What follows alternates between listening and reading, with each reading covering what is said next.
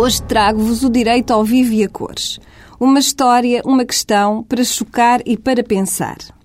Sei que a questão é polémica, sei que estamos divididos, mas sei que temos de pensar e todos juntos pensamos melhor. João é um garoto de 3 anos. A mãe não o quis. Problemas sociais, financeiros, afetivos e a Segurança Social recolheu o João logo após o seu primeiro mês de vida. João vive no meio de tantas outras crianças a quem o amor não sorriu e a sorte foi madrasta.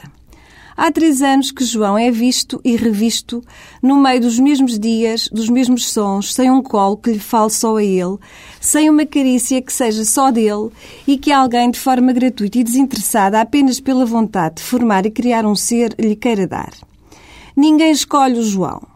No olhar do pequenito não há um sorriso de alegria, não há nos seus gestos nada que lhe tenha ensinado a ternura, nem na sua vozinha pequena algo que lhe diga que o amam.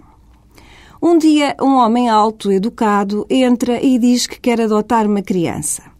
Tem uma excelente vida económica, um nível intelectual acima da média, vive só. Não pode ter filhos e quer educar uma criança e formar um ser. Dar a oportunidade a outra pessoa de crescer com uma educação normal e uma vida desafogada. Praticar desporto, rir, brincar com outras crianças na escola e poder vir a ser o seu filho, o que ficará com tudo o que ele tem depois da sua morte. Todo o processo desenrola. João é o escolhido.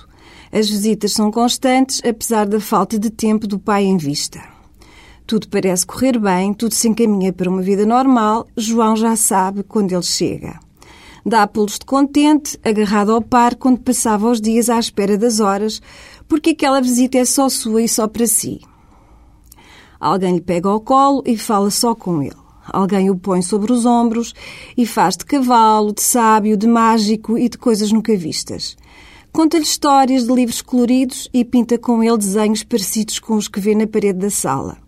Alguém lhe dá o comer sem pressas, alguém que o quer ver crescer. Mas de súbito algo se atravessa. A única pessoa na vida que lhe dá o que nunca teve, atenção, carinho, exclusividade, é homossexual. Qual seria a vossa decisão?